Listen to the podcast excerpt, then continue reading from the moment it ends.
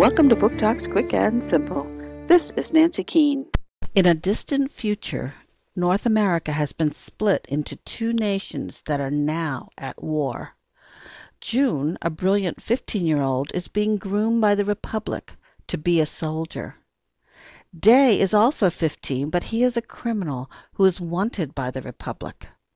When Day is accused of killing June's brother, June uses all her training and cunning to track him down. June goes undercover in the Lake District and is exposed to a world she has never experienced. And she meets a boy who she is instantly attracted to. What will she do when she learns that she is falling in love with Day, the boy she has sworn to bring to justice?